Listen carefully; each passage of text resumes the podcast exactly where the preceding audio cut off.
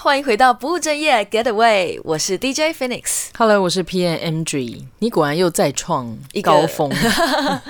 发挥了创意，今天呢进入到了十二月，哎，这个礼拜哦是一个新气象，还是一个新节气？新节气早就到了哦，早就过了，是不是？小雪吗？小雪二十二十几号好像。没错，那因为快到十二月了嘛，应该算是是我们这一集上架的这个步调，因为我不是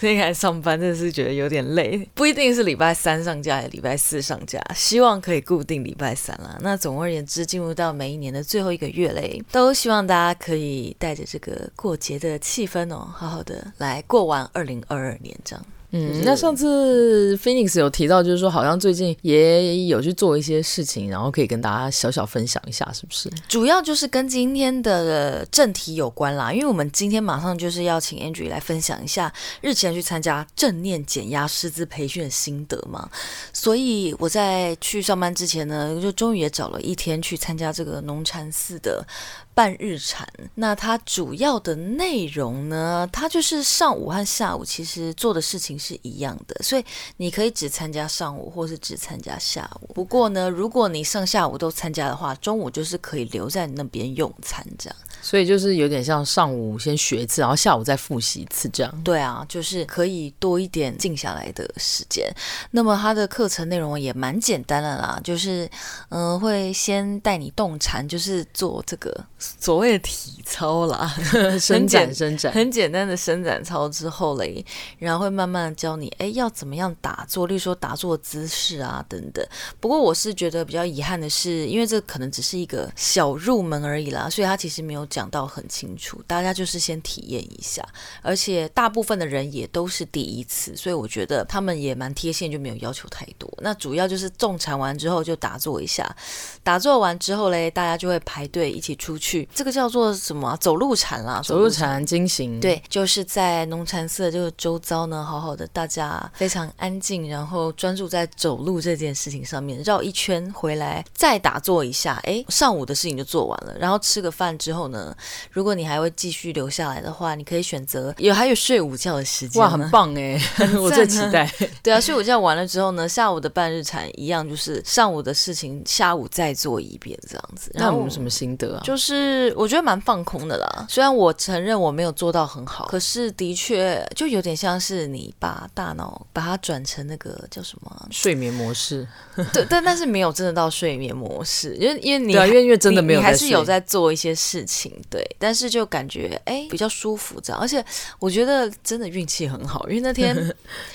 农禅寺是在这个接近北投的地方，而且快到淡水那附近了。那天天气真的很好，不冷也不热，然后可以在外面散步，就觉得哇，真是美好的一天。嗯，太好了，带给 Phoenix 一次不错的回忆。是呢，那么今天进到主题之前，记得在各大收听平台订阅、收藏、分享、转发，并给我们五星好评哦。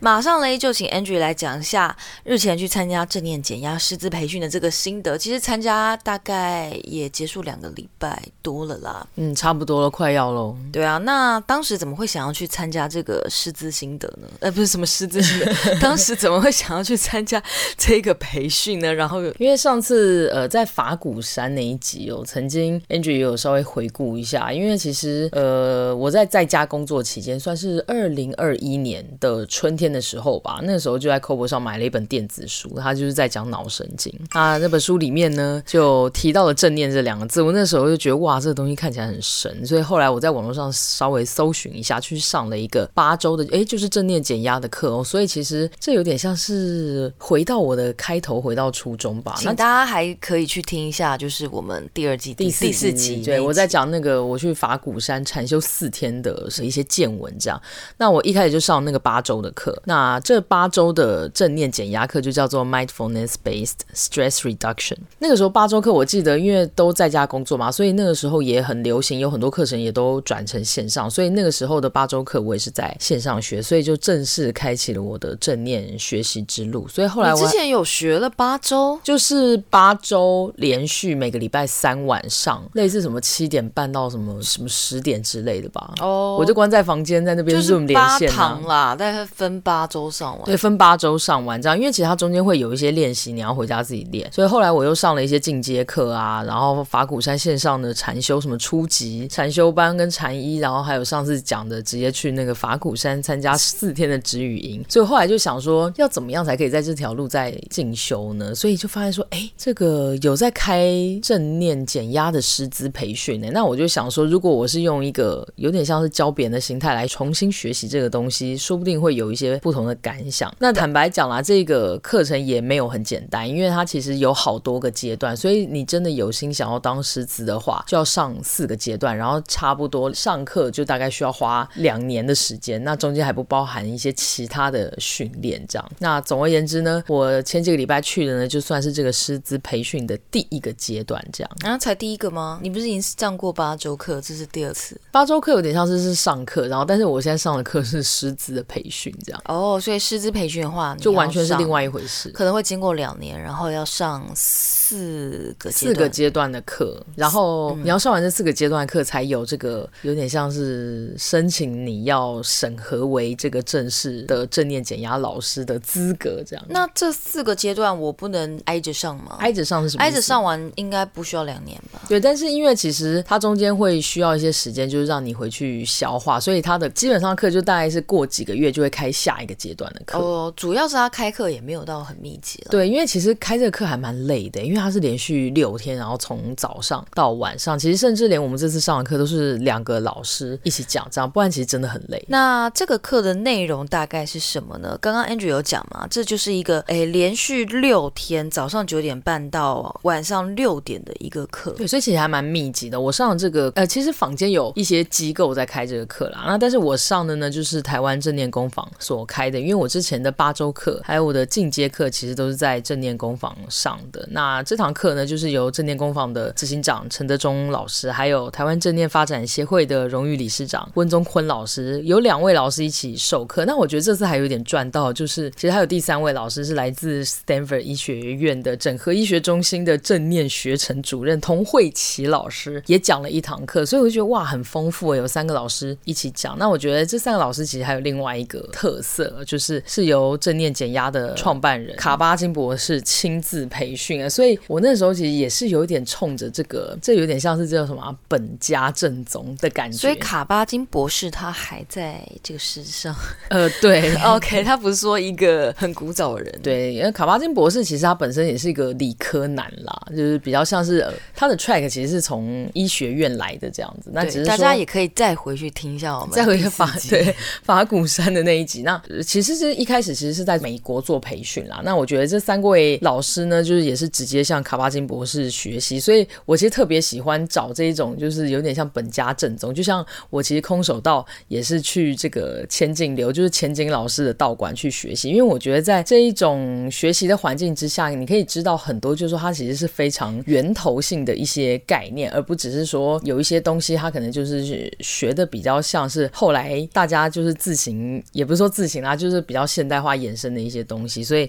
这种追本溯源的感觉，我觉得真的可以学到蛮多的东西。那其实三位老师在讲解的时候，也会讲很多以前直接向卡巴金老师学习到的一些故事，然后或是卡巴金博士就是讲的一些话，所以我就觉得，哎，这个东西对学习都非常的有帮助。哎，所以我觉得有时候在学习不单单只是学要怎么样教、怎么样带，而是学习你要怎么样成为一个老师或是一个传承者，这样纯粹的精神还有自我期许这样。所以其实，在学习上面，好像还真的是找一个正宗大师流派来 follow 还是比较好一些了。对啊，那当然，我觉得其他的呃正念的教学机构，就是一定就是也都是来自于这个正统的教学啦。但我觉得就是大家其实也可以去选择适合自己的教学机构。那不过我也还蛮有兴趣的，想要问一下 Phoenix，那如果你可以跟一个芭蕾舞大师 学习的话，你会有特别想要跟谁学习吗？总的来说，我觉得你要判断谁是大师这件事，就需要几年的时间累积。你懂我意思？嗯，对，所以，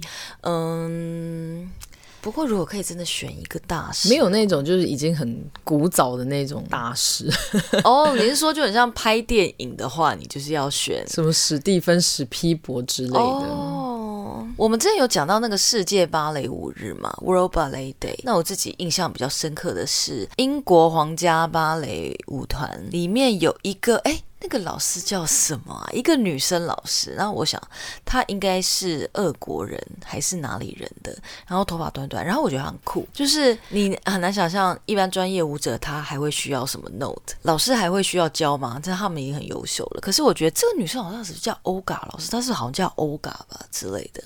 就是她还是会指正专业舞者她做不好的地方。你说她讲的很明确，这样对，就蛮有趣的一点是我记得她有讲说有。呃，例如说我们要做呃 pickarabas 的时候，不是会有一个风度，然后站上去吗？然后我印象很深刻是，他就说一个女生说那个风度呢是 too big for nothing，还是说她的风度的那个脚啊，要 p i g 上去之前脚就是抬太高了，但结果 Arabesque 没有到，真的哇，超级大一个 arabas，就是一个一般的 arabas 所以他可能是觉得说他蹲的不够深，然后但是前脚却就是飘起来了之类的啦。反正有一些观念，我觉得他形容的。其实，其实他这句话还蛮狠的，而且还被录起来，我觉得真的是很。觉得那个被指导的同学可能会觉得，呃，老师现在直播啊，不要讲那么直啊。对啊，可是就是他的这一个 note，我觉得是跟我们上一周讲那重训是有一些连结的啦。就很像我们说重训，其实你是要做出那个重量感，但是那时候的同学就是大手大脚的，把那个预备姿做的太松了，以至于那个主要的舞姿就没有展现出该有的那个张力啦。哎，怎么好好像？讲远了，对，我觉得其实要判断大师也是需要一段时间的累积，你才会知道哦，我应该要跟 A 学，而不是跟 B 学。不过我觉得有时候就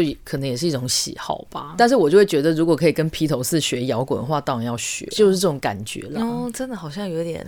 哎，但你知道，有的时候大师不一定会教，会教是不是？对啊，他可能就是很厉害，也很有自己的方法。但是有时候你加教，他不一定。我觉得可从大师学习，可能就不一定是请大师教你，有可能。是，就大师讲讲自己的想法，就是他的想法里面一定会有一些哇，为什么他会成为大师？一些不同于一般人的东西。嗯，所以其实你真的要跟大师学，其实自己已经要有一点累积了啦。可能你真的很入门，跟大师学会真的就是自己要自己要知道怎么叫主动学习啦。就是因为有可能大师不会教你，其实你是要跟大师学习，而不是让大师教你。哦，不能等大师来教你。不，哎、欸，这个不错，这个很适合当没错语句。不要等大师来教你。好好好，那这个。八周的正念减压课，具体来说，它是大概怎么规划的啊？因为刚刚讲说六天其实就是从早到晚嘛，其实中间休息的时间也不多。那所幸是中间其实真的也有午休的，可以睡觉、大休息这样。那其实这个课主要就是把之前连续八周，但是这八周是就是只上一天的课，会把这八周的课还有这些课程之前会有个前置的说明会，就整个大纲在这六天过一遍。然后老师就是会 demo，就说哎，有点像是在回顾一下那之前这八周课在上什么东西，然后。这一些课的每一堂课的目标跟宗旨，跟要怎么样带这一些课，会把它过一遍，然后 demo 一下，然后有一些重点的概念呢会讲解，然后有一些练习呢也会带大家一起练习，然后中间还会有大组跟小组的分享跟讨论，然后我们就会有一点像是用自学的方式，然后去解析说哦，这一堂课的目标是什么，然后老师会用什么样的团队技巧来带出这些课，然后同学自己讨论一下。所以其实你想，如果要把八周的课浓缩在这六天，所以其实也算是蛮紧凑。凑的，所以其实他这个第一阶段主要就是回顾八周课的大纲跟内容，这样。为什么听起来好像有点像是一个团康技巧啊？我其实觉得有诶、欸，因为正念减压课你不可能上什么一对一或是很少的人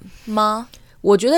你如果要一对一也是能上，但是我觉得他这课之所以很特别的地方，我其实 Phoenix 问的非常好。我们现在就带到这个我上这个课的挑战与心得，因为其实这个师资课程跟其他原本八周的课程，我觉得它是团队性很高的一个课程。嗯，那就像我们之前在八周跟这次的师资培训课开始的时候，老师都会讲说，我们这个课呢，其实就是会有三个老师。一个老师就是呃老师这样，老师他本人；另外一个老师就是你自己。就像我们刚刚讲，你不能等大师来教你嘛，你要自己去学嘛。就是说你在这个中间的练习当中，你获得了什么？然后还有第三个老师，我觉得非常重要，就是我刚刚讲说为什么这个课程很有团队性的原因，就是第三个老师就是跟你一起学习这些同学跟伙伴，因为这里面有好多东西都是有一点可能借由就是大家的问答或是交流，然后会提出一些自己的疑问，或是自己练习的方法，或是自己的故事。自己的心得。其实我觉得里面有很多这种 idea 或是这种学习的力量，就是来自于这个团队的彼此。所以呃，我觉得这是这个学习最有趣的地方，就它不是一个单纯的，就有点像单项啦，就老师讲课啊，你就把它记起来或是学起来。它其实很多就是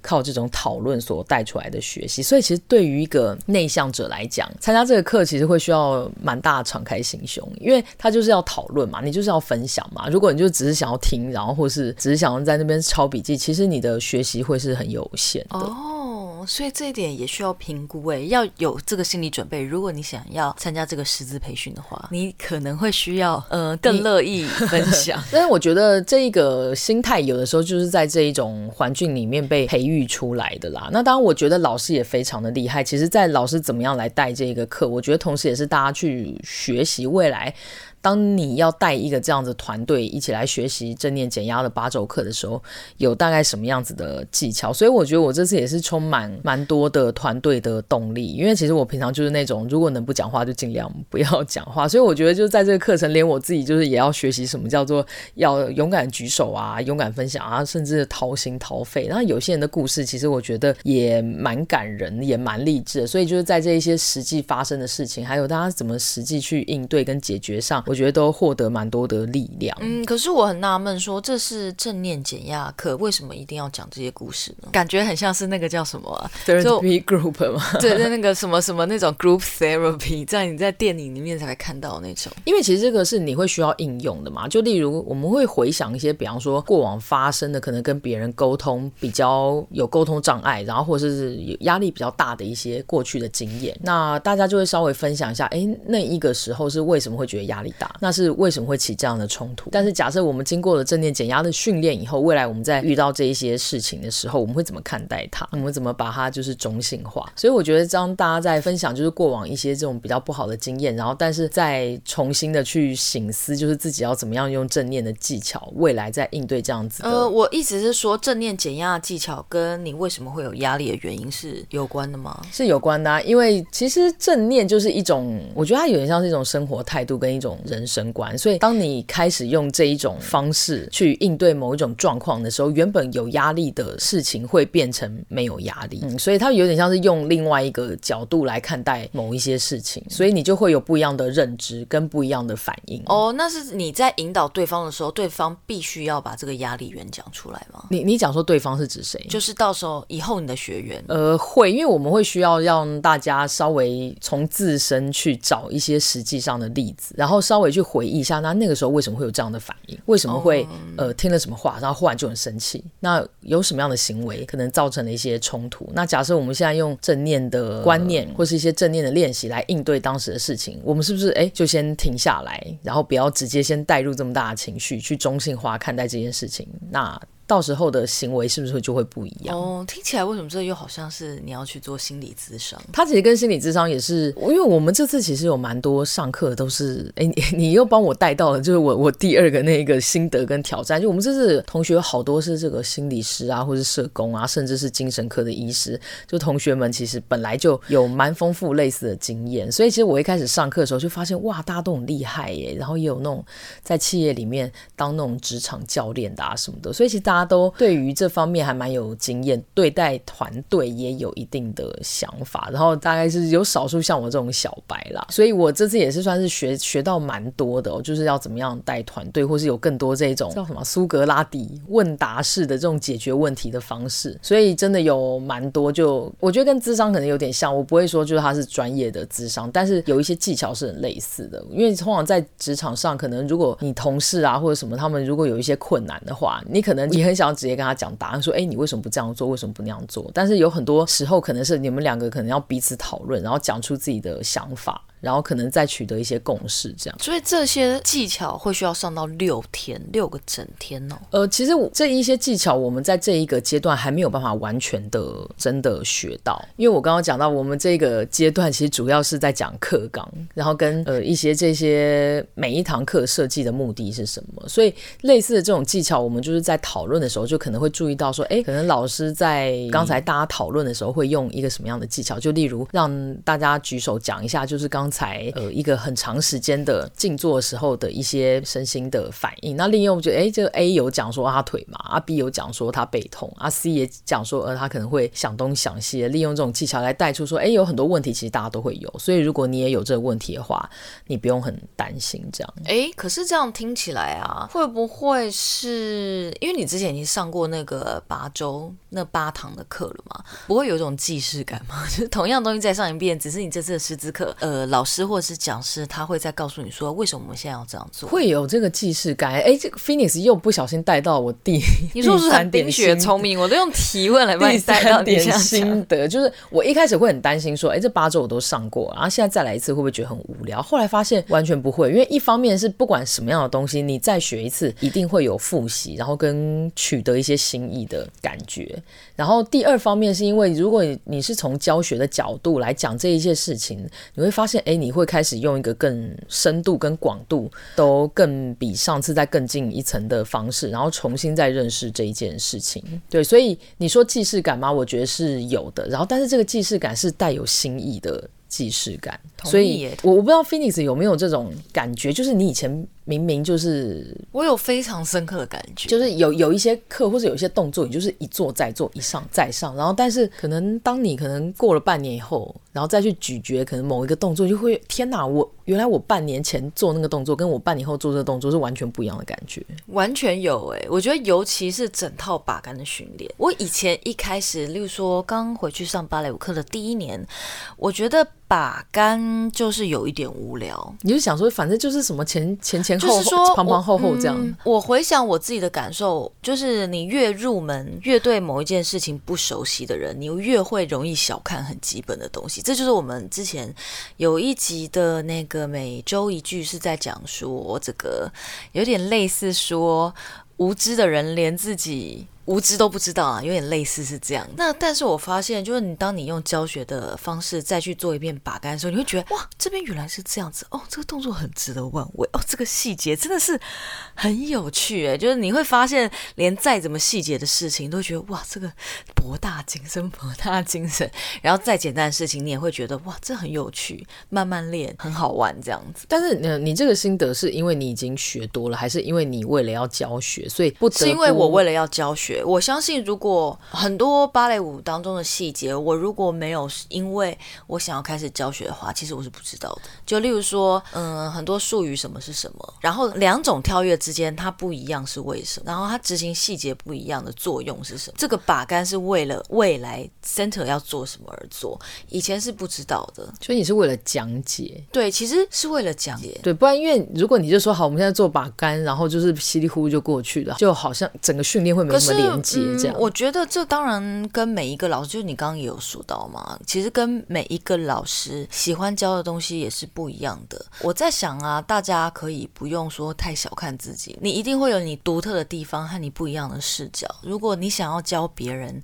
任何一样东西的话，说不定你可以带给别人不一样的启发。所以教学这件事，我觉得你是可以带有很多自己的嗯风格、自己的风格、自己想法，还有自己的理想进去，然后这件件事情。是让人还蛮有成就感的事情，对啊，所以我觉得有很多学生可能在寻求的就不只是要学到什么，另外一方面是他想要从这个老师独特的风格或观点当中吸取一些灵感，这样。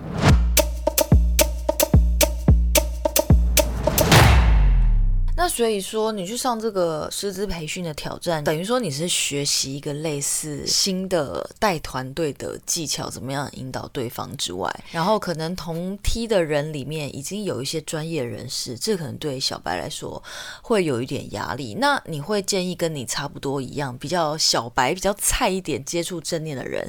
也可以去上这类的课吗？以及他们去上之前，除了那八周课之外，你觉得还会需要做一些什么事先的练习吗？我其实觉得除了先上那八周课以外，就是呃，通常啦，有做这个师资培训的机构都会还会有一个进阶课。那进阶课就会讲比较多是学历的部分，就包含比方说，哎，为什么会有正念是从哪里来？还有就是可能正念啊，就是跟一些禅修的一些关系，或是他一些方法，就可能再更深入的讲一下这样。那所以我觉得呃，进阶课这个是推荐上。那另外一方面就是自己平常真的要有自己做正念的练习。我觉得它很难是你纯粹只是想上这个课，但是其实平常对这个东西的应用或是练习就毫无兴趣。是吗？我，我觉得我是假设 这类的人就不推荐。这例如说像我，就好像观察，哎，这里好像很夯哎，那我也去，就有点像是哦，瑜伽好像很夯哎，那我就考瑜伽证照，但平常并没有在练习。对啊，因为我觉得它跟你说什么考什么多益会有点不太一样，就是因为考多益可能就是学英文，然后就去考一考。但是你平常可能就是完全不会想要用英文的这种人，可能也是有。但我觉得正念这种东西，它不是很容易说你平常对它没什么兴趣，然后也不太常练习，然后就去上这个师资课，因为你的整个人的生活观跟 mindset 就会不在里面，所以你的教学可能就会非常的生硬，只能照本宣科，看起来不太像是就是你呃认同或者是觉得哎这个东西是真的。对生活很有用处，所以我会觉得小白其实也可以上这个师资培训，但是你本人就是真的平常就是要有认同这一个生活观，然后以及真的有在做正念的练习，这样。嗯嗯，那上完这个课，你自己有哪一些最终的结论或者是建议呢？我其实觉得这次算是有两个心得吧。第一个心得是刚才 Phoenix 有提到的，就是说，哎，好像感觉上是在带一个团队。那我觉得这比较像是我一开始没有想到，因为我一开始本来想说，我就是学习这一个八周的课程，要怎么样教别人。我我觉得可能是我对于教学的观念就还是比较传统啦，就觉得好像像是讲课一样什么的。但是我上了这个八周课，才重新回忆到说，哎，我以前上这八周课的时候，这种互相学习跟教学方式真的很不一样，所以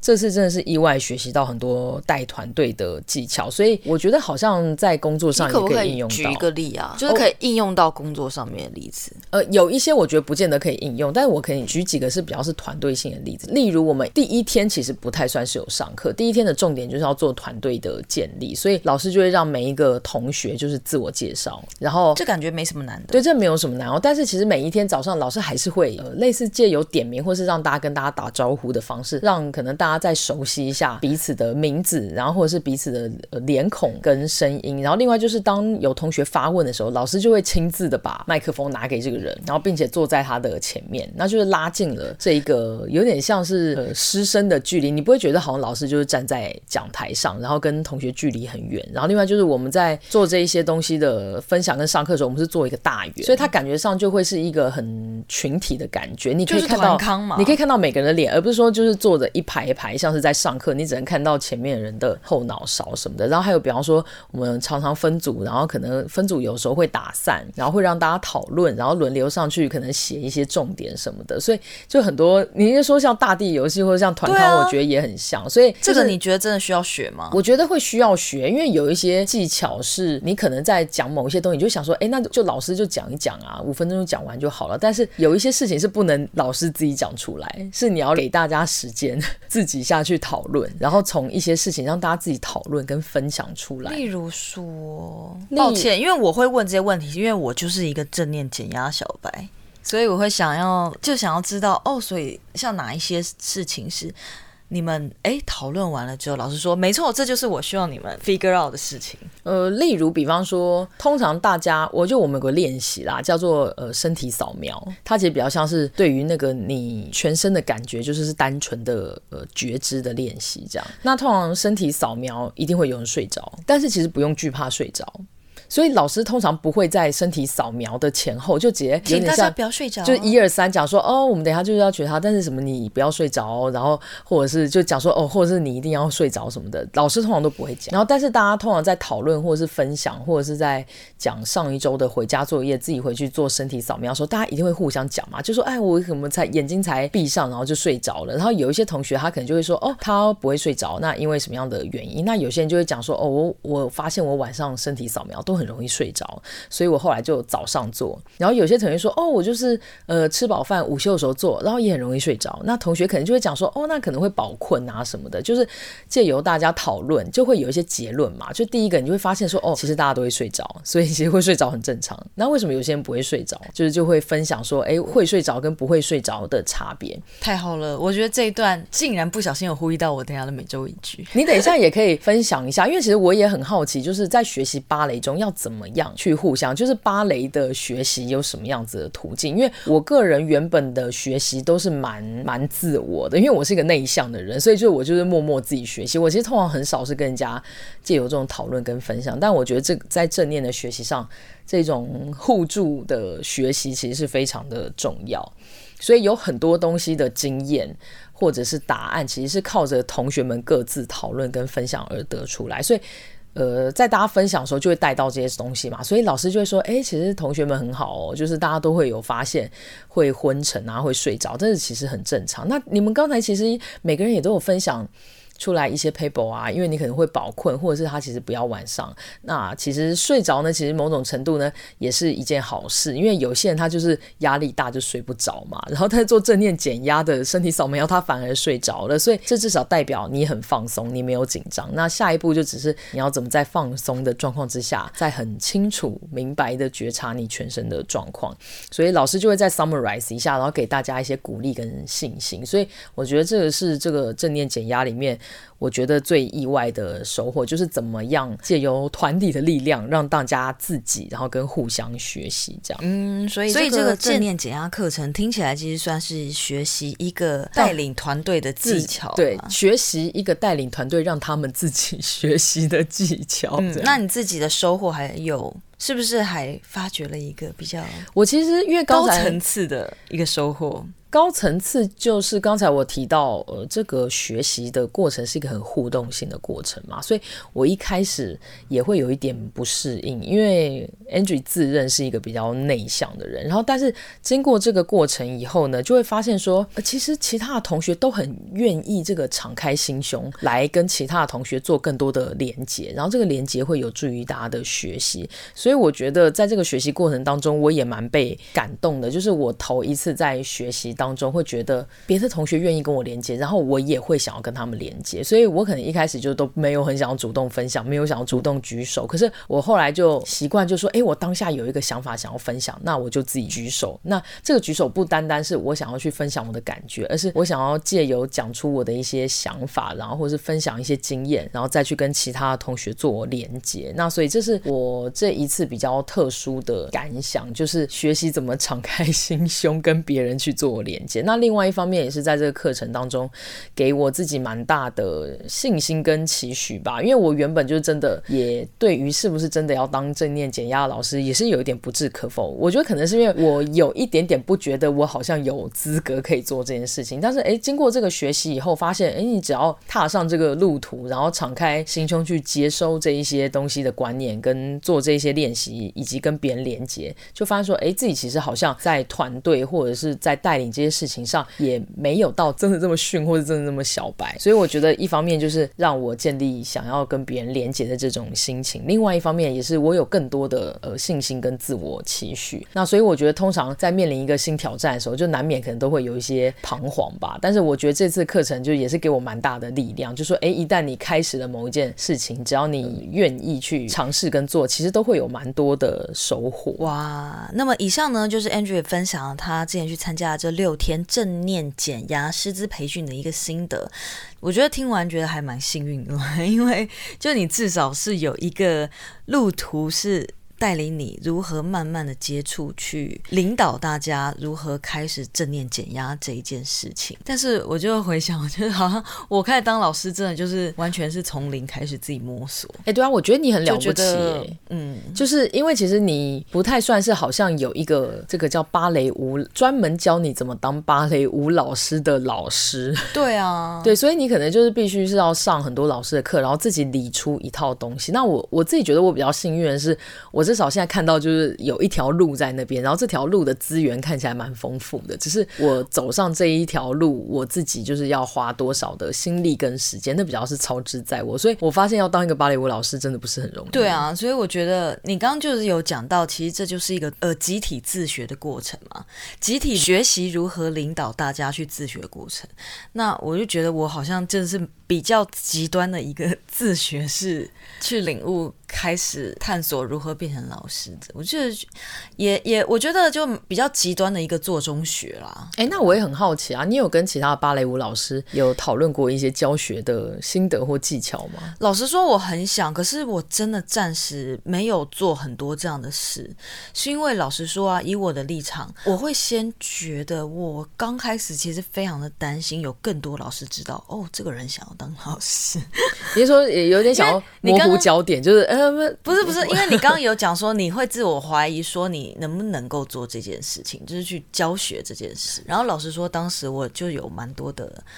担心，就想要隐姓埋名，这样最好先不要知道你有在做教学，这样 就是我只想要低调一点的进行。那现在，因为我非常的害怕，就是真的有很多科班老师会这样。哦，你想当老师？嗯、因为我觉得芭蕾和瑜伽毕竟是不太一样，哦、就是我觉得当芭蕾舞老师并不是很简单，所以我会有这个担忧。心魔啦，对啊，真的是一个心魔。好了，那我真的很想要赶快滑到每周一句，因为我很想要用我今天的每周一句来呼应刚刚 Andrew 讲的那个 part。好，那你要讲的每周一句是什么？我今天先讲是不是？OK，我的每周一句呢，就是每个错误都是有意义的。这句话大概的来源呢，是最近我经常逢人就问：你看《First Love》初恋了吗？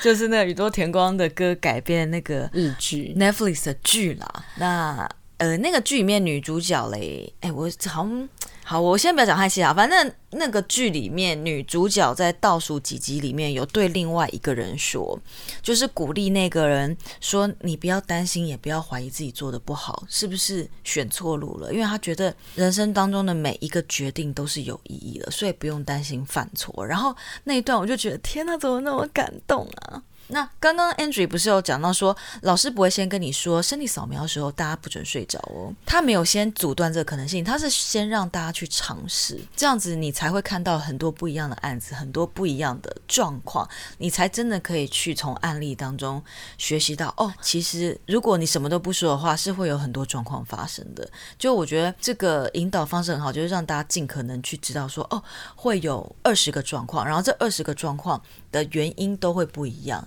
先让大家去讲出来之后，你再告诉大家说，哦，可能做这件事的时候不能睡着会比较好哦，原因是什么什么什么。所以你看啊，虽然有人睡着了，但是这个睡着是有意义的。他这可能称称不上是错误啦，我觉得这个观念蛮蛮美的，就是是吧？他很他很随缘，很自然而然，就是你该经历的就该经历，而且我觉得跟那个天能讲的很像，就是他讲说那个什么 What's happened happened，就是说该发生的事情就是应该会发生。我觉得这也是一个顺应自然啊，就是你不要先跟大家讲答案，然后不要告诉他正确的路是什么，你就让他自己走，因为他走过的路，就是不管那个路到底是康庄大道还是看起来很崎岖，他中间的。那一些经历一定都是最自然，他呃亲自去体会。那中间可能就是有苦有酸有辣啦，但是不会说因为有苦有酸有辣，所以那些东西都是都是不好的。嗯，对啊，有的时候反而在那些东西里面学的才多啊。对对对对，没有错没有错，就是你有经过那个错误，然后之后再领悟到真理的时候，那个过程其实是还蛮重要的。哎，这让我想到那个之前我们道馆有去比那个总统杯啊，然后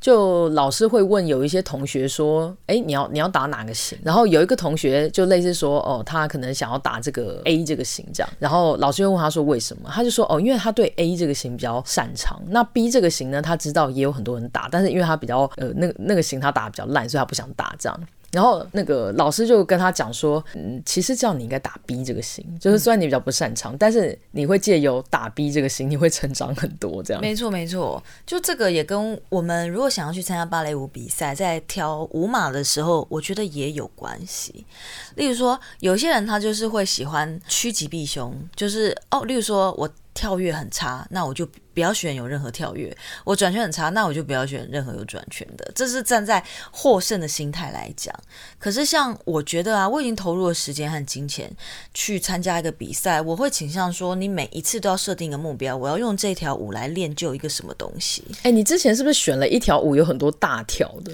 就是 就是唐那个啊，唐吉诃德啊。哦，就是我说大跳还是没有跳好那个啊。哦，大家有没有注意到这是有脉络的哦？因为我们。上次在讲重训那一集，Phoenix 不就是说他一开始重训就是想要那个征服跳跃这个东西，所以他其实是真的有把跳跃这东西放在心上。对，但是在那之前，我在上一次比赛的时候，我那条舞就是没有任何大跳，还没有任何转圈，然后他有别的困难的技巧啦。可是就是无论如何，我觉得每一次这条舞，他绝对不能比你的实力还要再简单，因为这样你就没有练习就没有进步。嗯，当然，我觉得好处是说，你本来就不要挑太难的东西，你可以把你原本的 technique 深化，你可以去精致化你已经会的东西，这是呃另外一个可发挥的地方啦。可是我个人的观念是比较，我个人哦，我个人哦，我不是说大家都应该，我个人比较鼓励说，你可以挑一些比你现在技巧能力在。难一点点的，就例如说，嗯、你转圈比较难，那你可以不要挑什么一直转圈的，但你可以挑有小转个一两圈的那一种。然后在每一次你不一样舞码，你就是就有点像是你知道打手游打游戏，就这次这一关你就会获得药水，下次那关你就会获得宝剑，要有要有那个开发自己的技能树了，一定要，因为有的时候啊，像有一些他会很炸说，哎，你已经有宝剑了，但当你要把宝剑抽出来的时候，他又说你要搭配神奇药水，但这个时候因为你一路上都没有就去找神奇药水，所以你有宝剑也没有用。我觉得有一些东西它是要是要要，搭着，对，有些是搭着，而且有一些是一个钥匙的作用。就是你可能找到那个门是什么东西，啊，就例如说有一些技巧，你会需要一些别的东西来开先先先练好。对对对，就例如说跳不起来，可能是因为一一些别的原因啦。所以这个东西就是要堆积和堆叠的，你不不可能说是这次我练 A，下次练 B，然后每一个都是单独可以练起来。我觉得好像其实是有加成效果的啊。怎么好像讲远了？我跟你讲，这个 Steve Jobs 有讲过，Steve Jobs 有个名言，他就说。Connecting the dots，他他有有一句话是说类似类似 You can only 什么 connecting the dots by looking backwards，就是你你有的时候在做一件事情的时候，是当你做完以后，你回去看才发现说哦，这些东西都串起来了。就是如果你原本没有做另 A 那件事情，你现在就不可能做好 B 那一件事情。那当然有一些事情学习还是会需要规划，就跟刚刚 Phoenix 讲，就如果你一开始就想要做 B 这件事情，那你就要知道 A 可能是他的钥匙，你就要先把 A 做好，才能做 B。你不能直接跳去做鼻这样你可能会做很烂。这样，哎，没错。那我发现这就是大家的误区盲点。很多人就是会觉得就在那边死练鼻但是完全就忘记你要。到 B 之前可能还有 A 啊，所以一方面要做规划啦，那另外一方面就是除了这些可规划的事情之外呢，你也不要害怕犯错，因为有一些犯错的事情，你到最后再回头看，会发现，哎，这些错误都是有意义的。义的嗯嗯。那 Andrew 的每周一句呢？我的每周一句也跟这个正念有关，因为我们在上课的时候，老师就一再的强调说，其实大家自身的训练是很重要。那老师就讲了一句说，这是也是卡巴金博士自己讲，但是英文的原文是什么？我有点忘记，但他的意思就是说，老师自身的品质就是教学的重点。我觉得这句话真的很棒，因为可能我们在我们在学习的过程当中，就会很希望老师告诉我们，就是说，哎，有没有什么技巧？有没有什么观念？有没有什么什么譬喻法？有没有什么小故事？就讲了以后，学生就会如雷贯顶什么。但是其实这些东西都只是教学的内容而已。但是真正学生要学习的，就是当他感觉这个老师的言行，老师的。人生观，老师的概念，就是很多很细节的东西，都是由这个老师本人展现出来。就是他对这一个领域的认识，他对这个领域的热爱，他对这个领域的认同，他对这个领域的孜孜不倦的学习。所以，我们两位老师就很强调，就是说，大家在这个路上会学到很多东西，但是永远不要忘记你自己在这条路上，你一直去精进自己在这方面的呃厚度。你自己的品质其实才是学生需要，也才是你就是教学最重要的武器，所以你一定要先把自己顾好。让自己在这一条路上是有深厚的底子，而不要去追求很多是那种什么教学技巧啊，或者是什么教学小 paper 的这种东西。这样，所以老师自身的品质就是教学重点。嗯，这一句话真的值得万味，而且大家也可以用这个来自我勉励一下。因为老实说，有很多教学内容啊，你可能也就有一些人就是到处去跑课哦，我上过 A 也上过 B，什么师资培训我全部都上过了，绝对不会比别人差。可是到底。他自己的深度如何？他自己是不是有经常的练习、经常的反思？他对这个东西是不是真的喜欢？可能都还不一定。所以大家就是共勉之啦。你自己自身的，呃，你本人的素质就是很重要的。对，就是有一些东西不是收集徽章，就不是说你好像哦有这证书，有那个证书，然后参加过什么课、什么训练、什么跟哪个老师学习过，就真的代表什么这样。嗯嗯嗯，卡巴金老师他自己的啊，谨言谨言。那么接下来就是我们的每周一物了。我今天的每周一物，你等一下千万不要骂我，因为我也对这个每周一物有另外一个感动。那我我先讲我的每周，因为我觉得我这这周的每周一物很跳动哎、欸，就是 我要推荐的是这个卫龙，卫生的卫，这个这是一个牌子的名字吗？神龙的龙，对，这是个牌子，就是对岸的牌子叫卫龙魔芋爽。魔芋爽是什么东西？魔芋是蒟蒻啦，我我其实不太确定是不是中国大陆叫蒟蒻就叫魔芋，哦、然后这魔芋爽呢，基本上其实就是蒟蒻点心，然后就是小包装小包装，然后它是做有这个麻辣香辣跟酸辣口味的蒟蒻，然后它会把那个蒟蒻做的很像毛肚的形状，这样让你觉得你是在吃麻辣的卤味 哦。然后我跟你讲这个东西。呃，其实它口味蛮重的，我我听说是你可能不能连续吃很多，不然你可能会就是钠含量过高，会会肾亏什么之类的。但是所有但所有吃过的人都说，哇，这真的超刷脆的，就是就是很适合。就是那你怎么会吃到这种东西？我有点忘记，因为之前那个我们网站有在卖，就生活是酒在卖，然后就是同事就是买了以后，就每个人桌上就丢个两三包，哦、